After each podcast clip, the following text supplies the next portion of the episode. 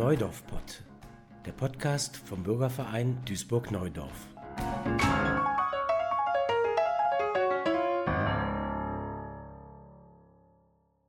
Hier zum Tempo 30 auf der Koloniestraße in Duisburg-Neudorf. Zu Gast im Studio Ottmar Birke, der Vorsitzende des Bürgervereins Duisburg-Neudorf und Friedrich von Kries, Beiratsmitglied.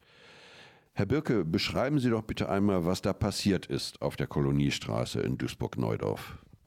Ja, seit äh, dem 1.6., 1.7. ist dort Tempo-30-Zone eingerichtet. Im Nachgang bei einem Stammtisch haben wir ganz witzige äh, Kommentare hören lassen. Und zwar sagte einer, ja, die Ersten, die in die Tempo-30-Zone reinfahren, sind die Anwohner. Und es war wohl auch der Fall. Die auch in die Radarfalle reingefahren sind. Ja, selbstverständlich. Die sind ja nun, also ich kann nur sagen, ich wohne da 40 Jahre, also ich kannte das nicht anders, dass man 50 fahren darf, weil ich also auch in der Regel eingehalten habe, weil es keinen Anlass zum Rasen gab. Die Problematik besteht natürlich darin, dass das eine Einfallstraße ist in Duisburg und ich habe das Gefühl, da macht man eigentlich ganz gut Kasse mit. Am ersten Tag waren, glaube ich, wohl 460 Leute in diese Falle getappt.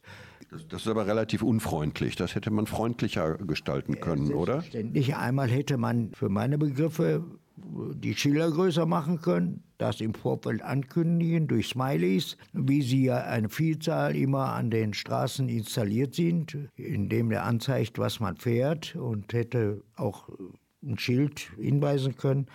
Aber ich bin also der Ansicht, verkehrstechnisch ist die Kollegienstraße nicht richtig ausgestattet worden, weil die Schilder wesentlich zu klein sind. Aber gut, wir haben da keinen Einfluss drauf. Äh, das ist eigentlich nur mal ein Resümee unserer Erfahrung.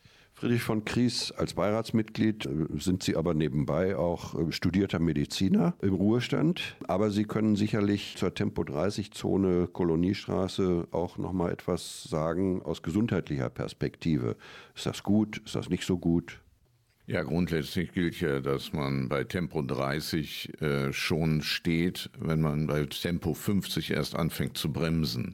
Und dadurch ist natürlich die Unfallchance ist sehr viel geringer und vor allen Dingen die Verletzungen fallen weniger drastisch aus. Also von daher als Mediziner könnte man natürlich sagen, grundsätzlich Tempo 30 in allen Bereichen, wo Kinder und Fahrradfahrer unterwegs sind, ob man an einer Einfallstraße, wie die Koloniestraße es darstellt, oder bei Durchgangsstraßen, die dazu dienen, den Verkehr durch eine Stadt zügig hindurchzuführen mit grüner Welle und dergleichen, man dann Tempo 50 oder Tempo 30 wählt, das muss von der Politik sehr gut geprüft werden, äh, um nämlich die Wettbewerbsfähigkeit einer Stadt nicht auf Dauer in Frage zu stellen.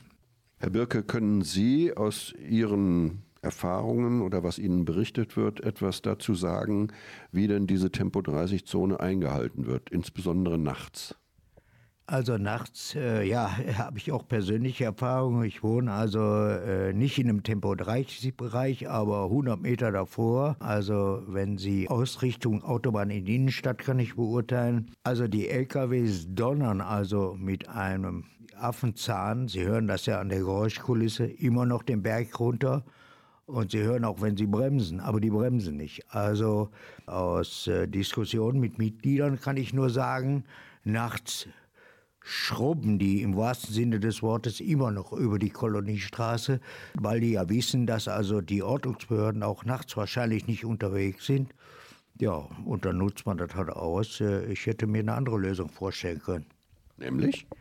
Ja, eine ständige Blitzeinrichtung aber ich weiß nicht, ob es an Kostengründen scheitert. Aber manchmal, wie gesagt, hat man nicht genug überlegt, um äh, effektiv was äh, einzufordern. Friedrich von Kries meldet sich die ganze Zeit und sagt, ich will auch noch was sagen. Bitte schön. Ja, also ich bin gegen dieses ständige Abkassieren, sondern ich würde es als hilfreich ansehen und das wäre in diesem Fall auch sinnvoll gewesen. Da hat man eine Kilometerbeschränkung in einer Einfallstraße, die seit 50 Jahren immer mit 50 Stundenkilometer befahren werden konnte. Wenn man da übergangsweise ein entsprechendes Smiley, wie Ottmar das eben äh, empfohlen hat, wenn man das genutzt hätte, um die Leute daran zu gewöhnen und darauf aufmerksam zu machen, jetzt gilt es. Und dann hätte man vier Wochen später dann auch äh, scharf schalten können, so wie es jetzt vom ersten Tag an gemacht worden ist. Herr von Kries, hätte, hätte Fahrradkette, sage ich jetzt einfach mal. Aber kann denn der Bürgerverein nicht so ein Smiley aufstellen, Herr Birke? Ja, selbstverständlich, da haben wir kein Problem mit. Eine Idee? Ja, die werde ich sicherlich aufnehmen. Ich muss das mal diskutieren. Wir sind demokratisch gewählt. Das ist für uns überhaupt kein Thema, wenn es nicht an den Kosten scheitert. Ich bin überfragt, was so eine Anlage kostet. Ich könnte mir auch gut vorstellen, wo man die aufhängt. Ja, vielleicht die Stadt ja dabei hilfreich äh, tätig, dass wir sowas realisieren können. Ich gebe Ihnen noch einen guten Tipp. Es gibt die Duisburger Stiftung für Umwelt, Gesundheit und Soziales. Vielleicht nehmen Sie die mit ins Boot, was die Finanzierung angeht. Ja. Ja? Äh, und dann stellt man da so ein Ding auf. Ist ja nur gut, die Autofahrer freundlich daran zu erinnern, ey Leute, hier 30 fahren. Vielen Dank. Das waren Ottmar Birke und Friedrich von Kries vom Bürgerverein Duisburg-Neudorf. Das war Neudorf Pod, der Podcast vom Bürgerverein Duisburg-Neudorf.